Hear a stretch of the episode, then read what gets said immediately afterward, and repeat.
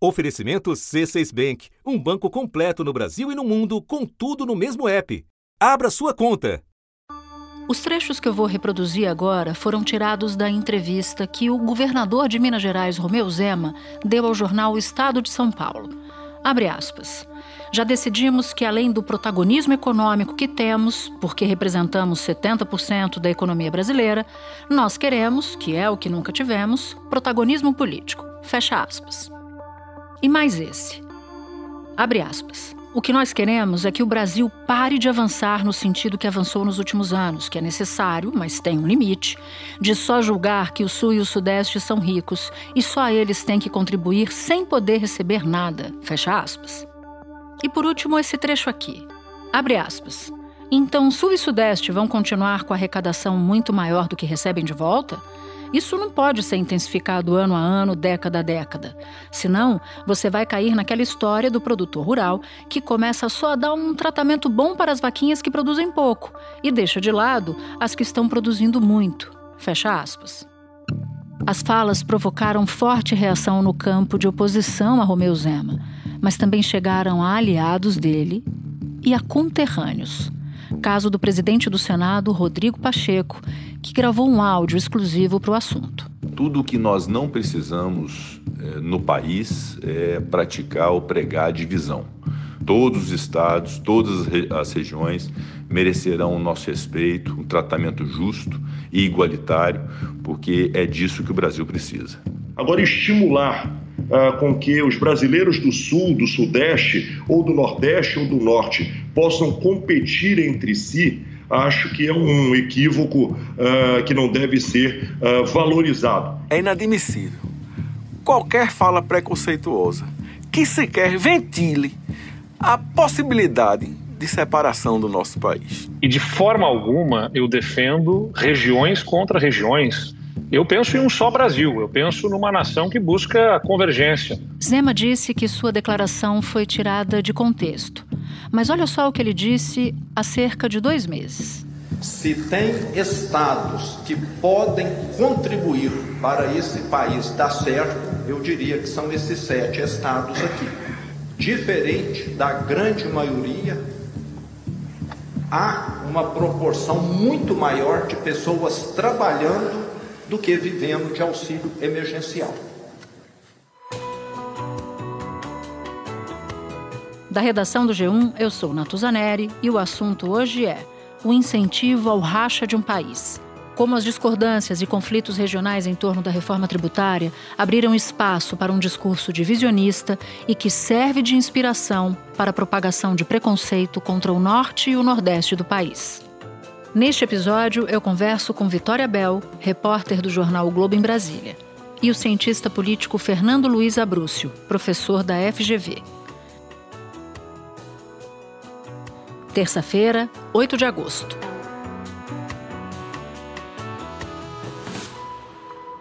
Vitória, o governador de Minas citou um consórcio formado pelos estados do Sul e do Sudeste. Então eu quero te perguntar: quando esse consórcio foi formado, qual o propósito desse consórcio e em que contexto o governador de Minas Gerais falou desse grupo que envolve os estados do Sul e do Sudeste. Na metade de 2019, a gente estava no primeiro ano do governo Jair Bolsonaro, mas o ex-presidente já tinha ali alguns problemas e algumas rusgas, principalmente com o ex-governador de São Paulo, João Dória.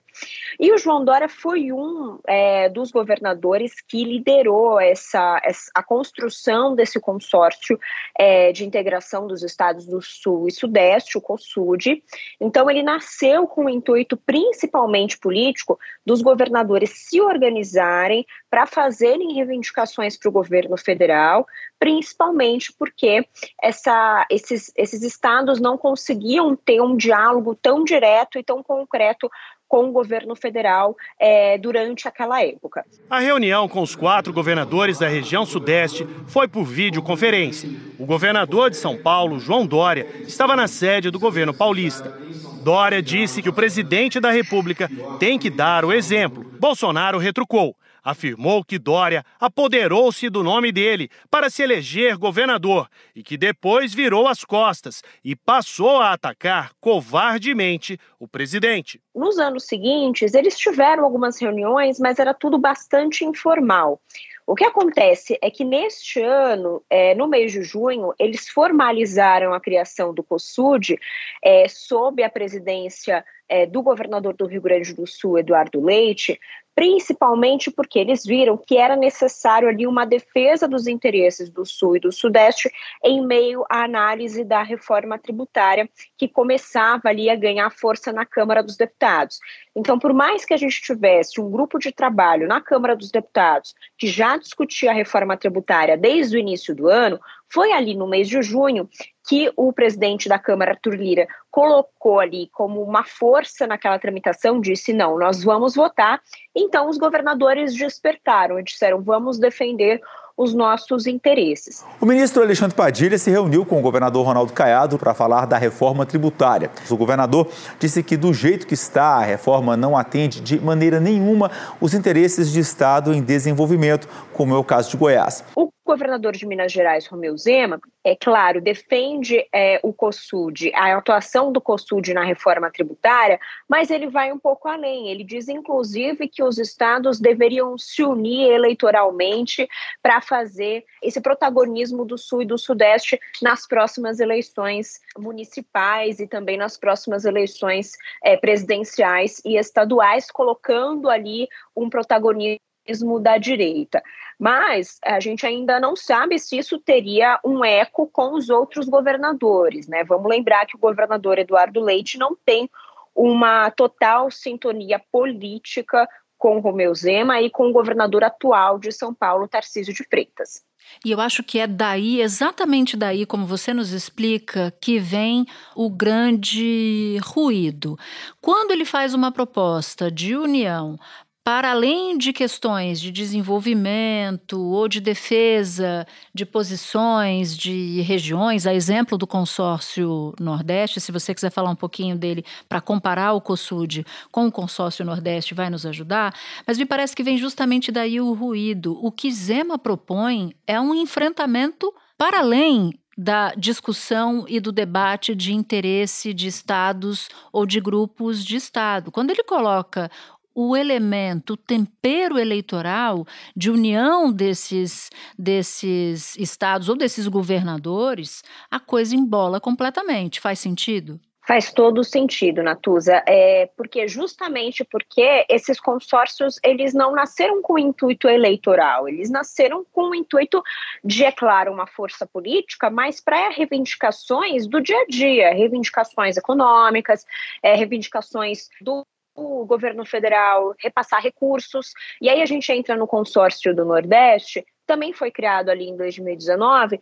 É, inclusive, o governador João Dória quando é, deu ali um, as, essa, as, primeiras ideias de criação do COSUD, ele cita esse, o, o consórcio do Nordeste como um exemplo, como um bom exemplo. Então, na verdade, naquela época, o COSUD foi criado em paralelo ao consórcio do Nordeste, mas como um bom exemplo de uma união de estados para fortalecimento econômico e também fortalecimento político diante de um governo que não dava tanta atenção assim para os governadores.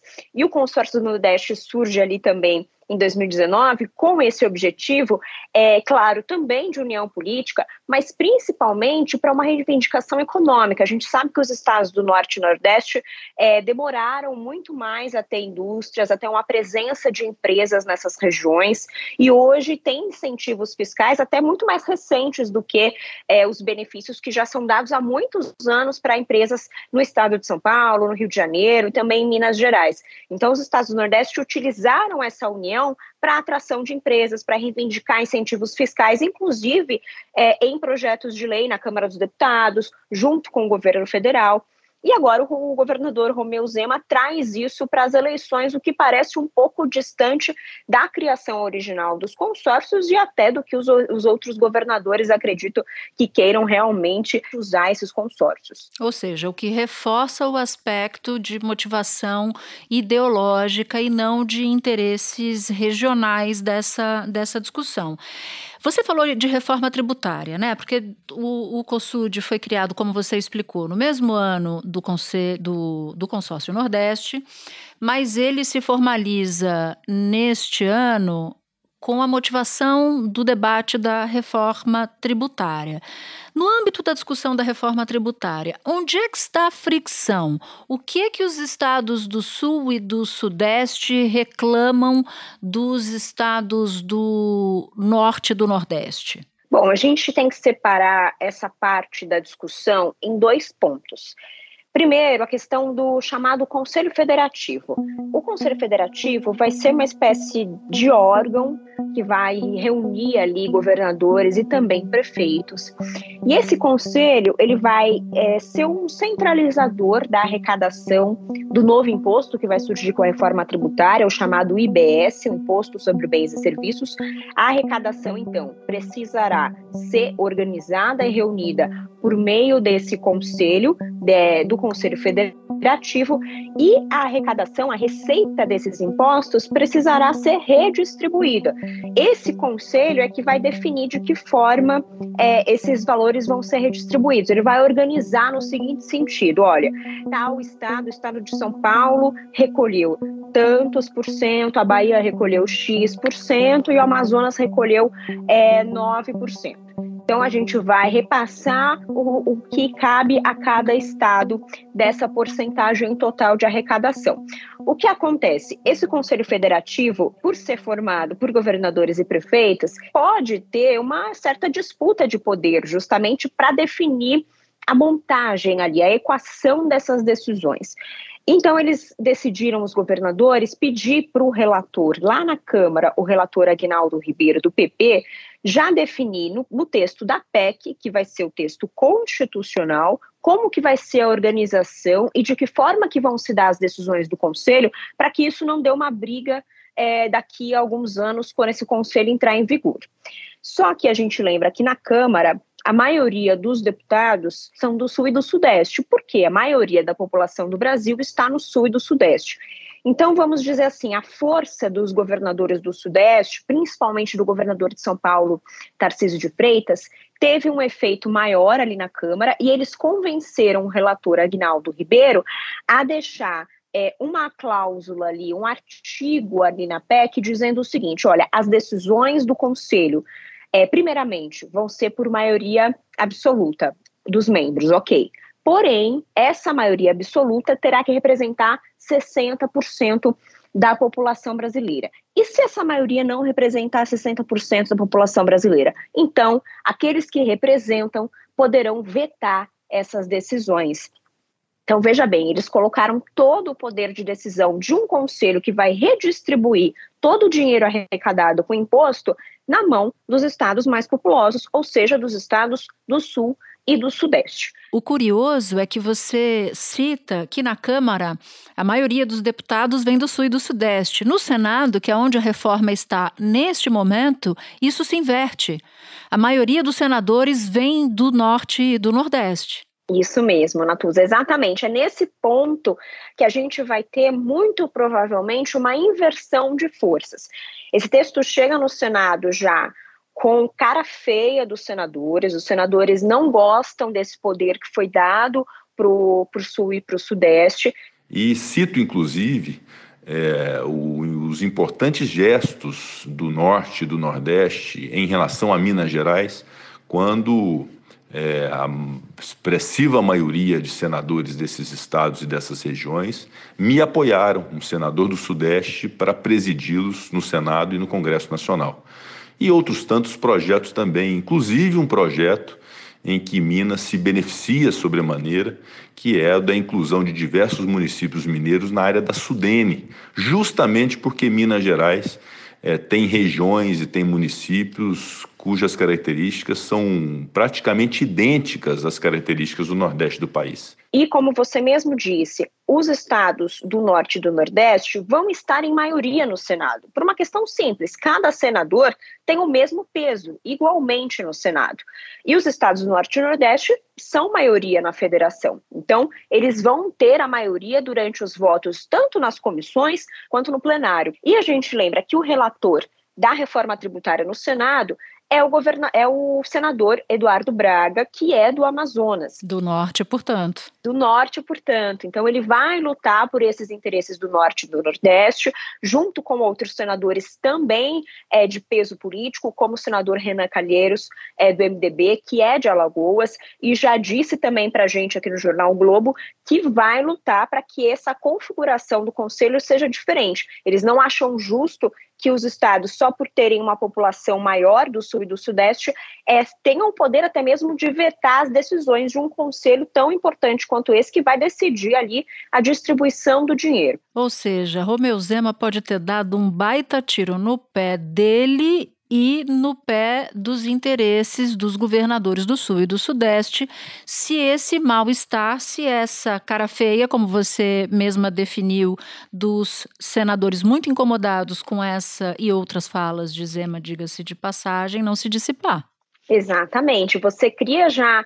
Já, já existia um ambiente ruim é, de recepção dessas mudanças feitas pelos governadores do Sul e do Sudeste. Inclusive, os senadores diziam que o relator Agnaldo Ribeiro fez a vontade do governador Tarcísio, porque o texto está o texto que o Tarcísio quis. O relator da proposta de reforma tributária faz as últimas mudanças no texto para entregar o projeto para votação. A gente concorda com 95% da, da reforma. A gente sabe que a reforma tributária é extremamente importante para o Brasil. Eu diria que é a alavanca que está faltando agora para a gente ter um impulso e os pontos nossos são fáceis de ser ajustáveis. E agora a gente tem essa fala do Zema que causa ainda mais problema, causa um ambiente ainda pior e vai ter uma sensação ali de certo revanchismo, né? Os governadores do Norte e Nordeste provavelmente vão utilizar essa fala para como justificativa para puxar o poder para eles novamente. Agora, Vitória, por último, eu queria te fazer uma pergunta. Um dos argumentos usados nessa, nessa discussão foi a de que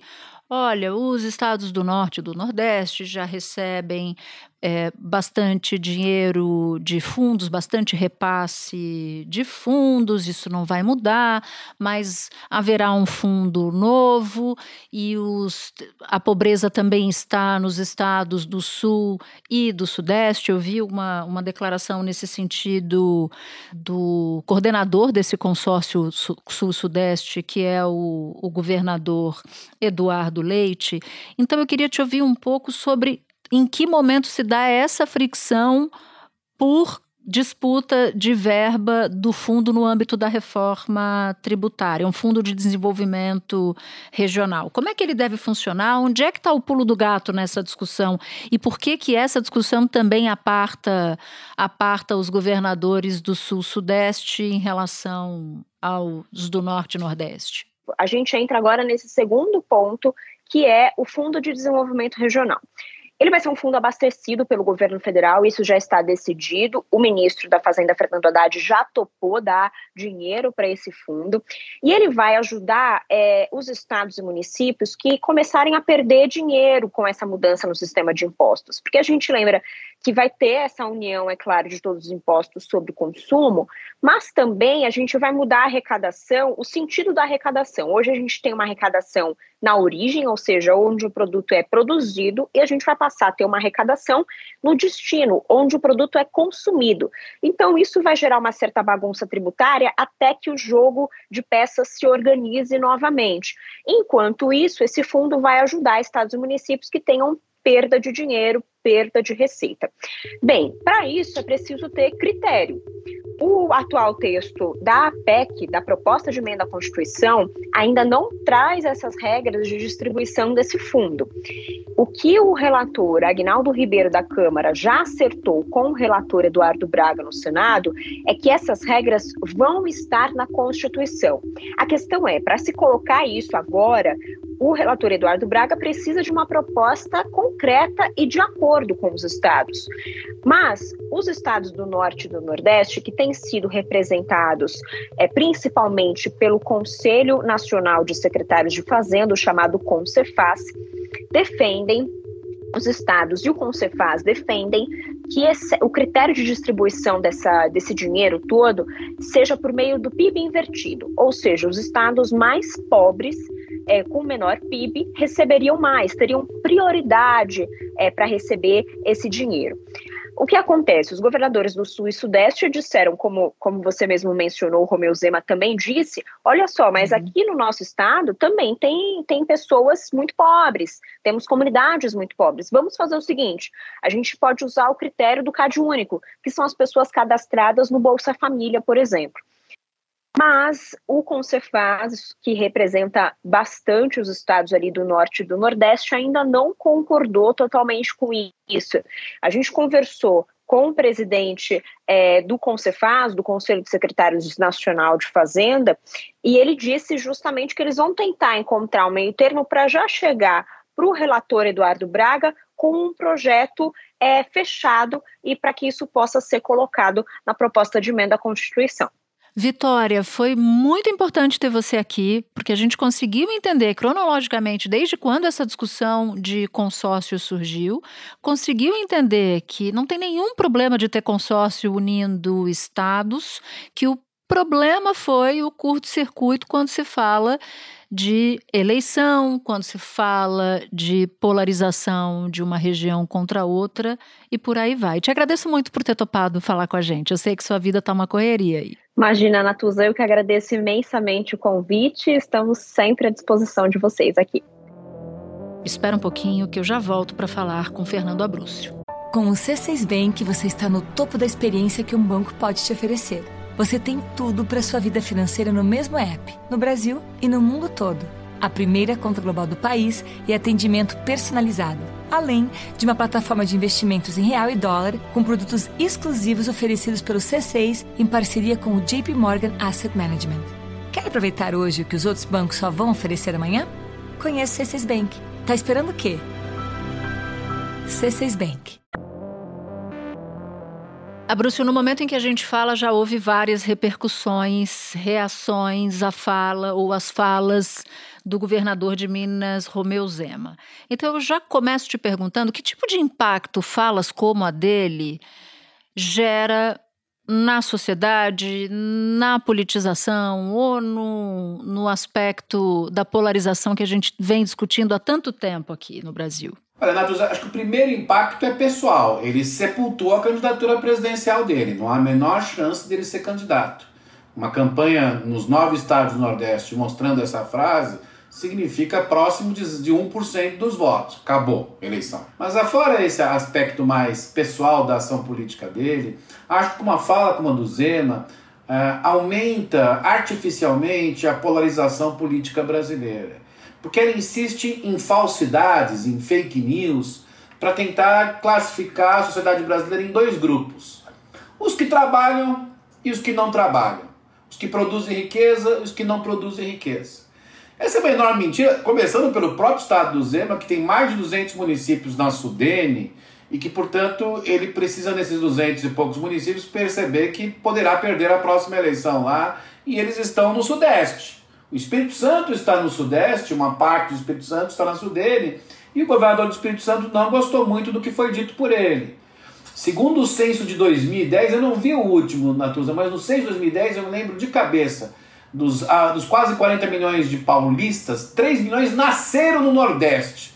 Se nós vamos pegar os descendentes, esse número se multiplica enormemente. Portanto, essa polarização é completamente falsa do ponto de vista de quem nasce e o que faz, Fora que economicamente, é, por exemplo, olhando para as energias renováveis, o Nordeste vai produzir muita riqueza nos próximos anos ou décadas é, que o Sudeste não produzirá.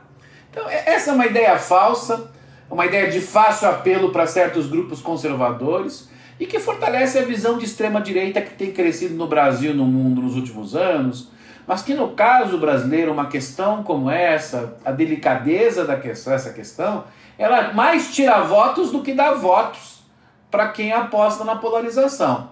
É, você deve ter percebido, Antus, aqui, nem o Bolsonaro nem os filhos abriram a boca depois do Zema. Verdade. Porque até eles descobriram que isto, é, na verdade, enfraquece politicamente a extrema-direita. Eles querem coisas que fortaleçam politicamente a extrema-direita. Se nós olharmos que até o sanfoneiro do Bolsonaro reagiu negativamente à fala do Zema, isso mostra que uh, acho que ele se equivocou brutalmente nesta fala. Está falando do Gilson Machado, que foi presidente da Embratur, não é isso? Eu não consigo esquecer que ele foi o sanfoneiro, porque as suas performances nas lives do Bolsonaro são inesquecíveis, né? Sem rádio, sem notícia das terras civilizadas. Sem rádio, sem notícia das terras civilizadas.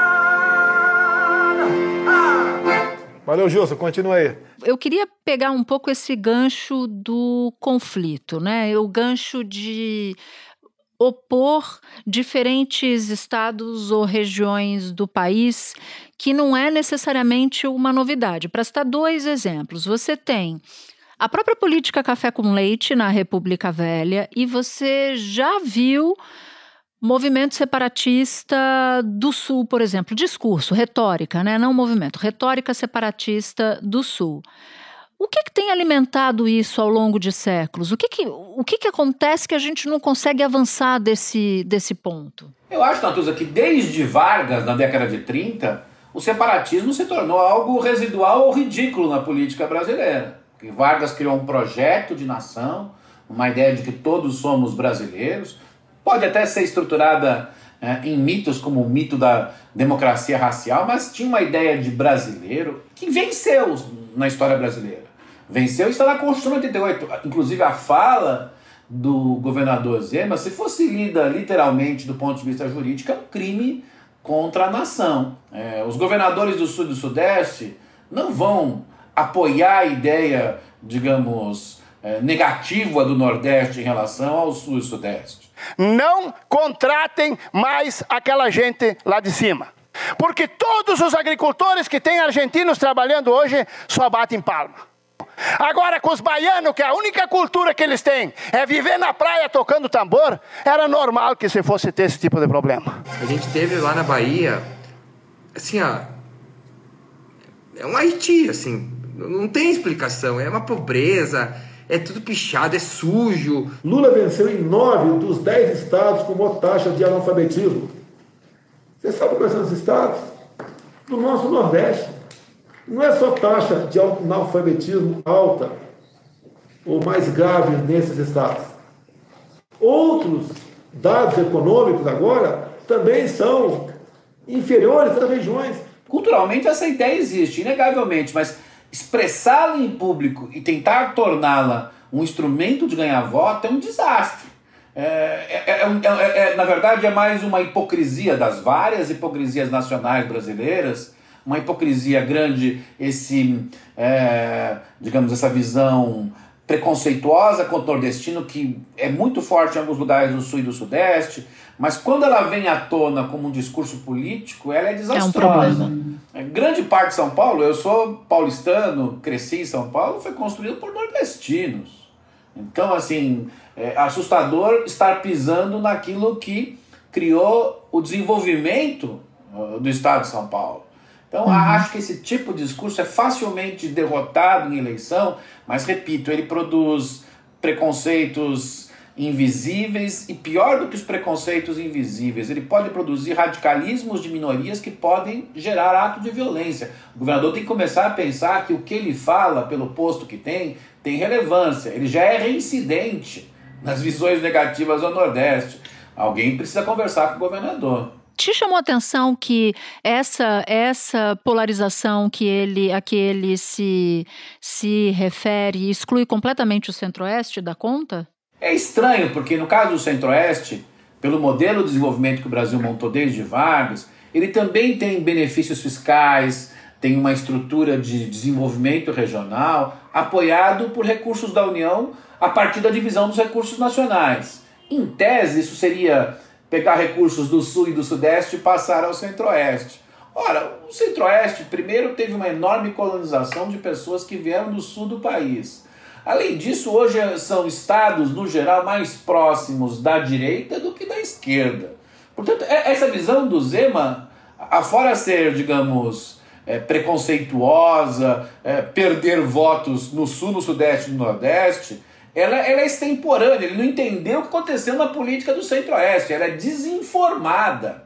Classificar o centro-oeste na mesma linha do nordeste e mesmo o norte, que tem uma história regional, Natuza, completamente diferente, no momento em que se há um ativo do Brasil para conseguir recursos nas próximas décadas. É o norte do país. É a questão ambiental da Amazônia. Sim, é um governador que não tem visão de futuro. É um governador que tem visão de passado e um passado bem longínquo. Eu acho que ele está querendo aparecer para pegar a raia do bolsonarismo. Acho que esse ponto é central, porque eu vi críticas a ele. Muitos, muitos bolsonaristas defendendo o Zema, na, na, na, rede social é um, é, um, é, um, é um show de horror. Quando, embaixo da fala de Zema, mesmo quando ele vai se explicar, que ele dá o recuo, as pessoas dizem, tem que separar mesmo. Ele não estava falando de separação, né, quando ele deu a frase, mas as pessoas têm que separar mesmo.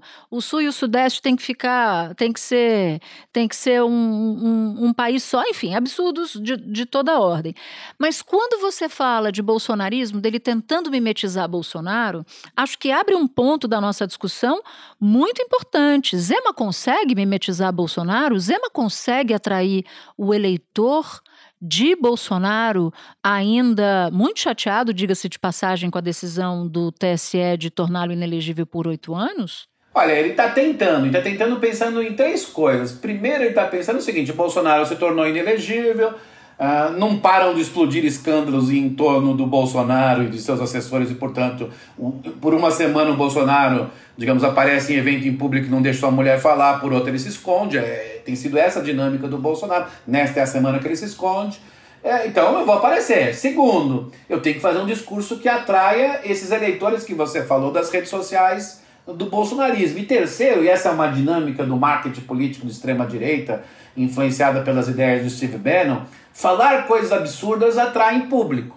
Então, é, é, foi proposital ele ter dito isso, por mais que ele tente se corrigir, foi proposital falar uma coisa bem forte para que os holofotes captem o governador Zema, que, digamos, não é a pessoa mais conhecida no país. O Zema não vai se tornar a, a figura política do Bolsonaro. É, veja, aí não é uma questão de crítica ou elogio. O Bolsonaro criou uma persona com um certo tipo de discurso, com um certo tipo de, de até comportamento, né? O, o pão com leite condensado não vai caber no Zema. Sabe, tem um tipo de até de coragem política que o Zema não tem, que o, o Zema não vai reproduzir o Bolsonaro. O Bolsonaro é uma liderança personalista muito forte, embora com ideias diferentes, como o Lula também é uma liderança personalista muito forte, e ele não se constrói ouvindo meia dúzia de marqueteiros, propondo falho absurdo e radical para ganhar votos do Bolsonaro. Acho que é muito mais complicado do que isso. O tempo que ele demorou para dizer que não era bem aquilo que ele tinha falado mostra que ele não é o Bolsonaro. O Bolsonaro não voltaria atrás. É a discussão do, do original e do genérico, né? Pelo que eu estou te entendendo. Ele é, é obra falsa, é contrabando. Contrabando de de mercadoria falsa. Eu gosto muito de frases, de pensamentos, e a publicação dessa frase eu acho que foi muito mais um alerta que eu quis dar, porque quem conhece o meu posicionamento sabe que a última coisa que eu sou, sou é, alguém no estilo do Mussolini. Acho que tudo isso é muito triste, é, Natuza, porque nós estamos em 2023, eleição em 2026. Exatamente. O Zema é governador do estado de Minas Gerais, segundo estado mais importante do país. É muito importante criar um consórcio dos estados do sul, do sudeste, que os estados se articulem para lidar com a União. Isso, quanto a isso, não há nenhum problema. Mas não pode fazer um discurso desse completamente irresponsável, porque o governo de Minas, por exemplo, depende de dinheiro do governo federal. Porque o governo de Minas, se for mal visto eh, como radical, perde investimento privado. Então, assim, ele tá, não só está falando é, algo errado com a persona errada, com o tipo pessoal que ele criou que não é o Bolsonaro, mas está falando no momento errado. Fernando Abrúcio, muito obrigada por ter topado falar, obrigada pela sua participação aqui, sempre bem-vinda no assunto. Obrigado, querida. Este foi o assunto, podcast diário disponível no G1, no Globoplay ou na sua plataforma de áudio preferida.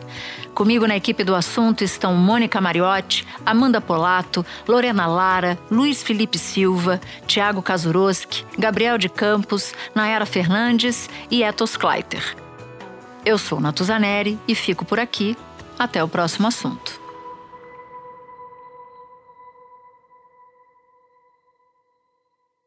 Você no topo da experiência financeira que um banco pode oferecer. Escolha um banco completo no Brasil e em qualquer lugar do mundo. Abra sua conta no C6 Bank.